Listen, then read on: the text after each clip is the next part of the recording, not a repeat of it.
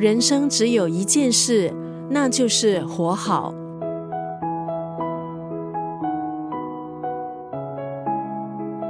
今天在九六三作家语录分享的文字，今天在九六三作家语录分享的文字，出自金维纯的《人生只有一件事》。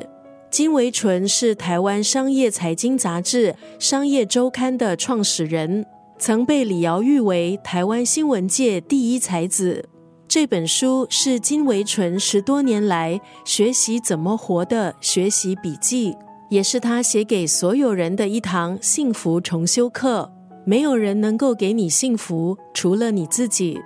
在书里，作者主张，面对工作还有生活的难题，只有从自己的心念开始调整，才能够拥有成功的事业、幸福的人生。如何说话？如何帮助别人？如何信任？如何赞美？如何聆听？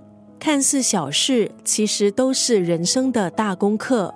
掌握好这些，才能够逐步解决工作还有生活中遇到的难题，走出困境。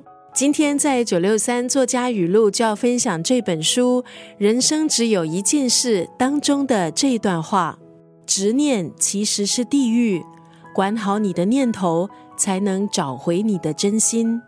人生中很多问题。其实是不是自己造成的呢？这本书提醒我们，人生原来可以很简单，简单到只剩下一件事：活好。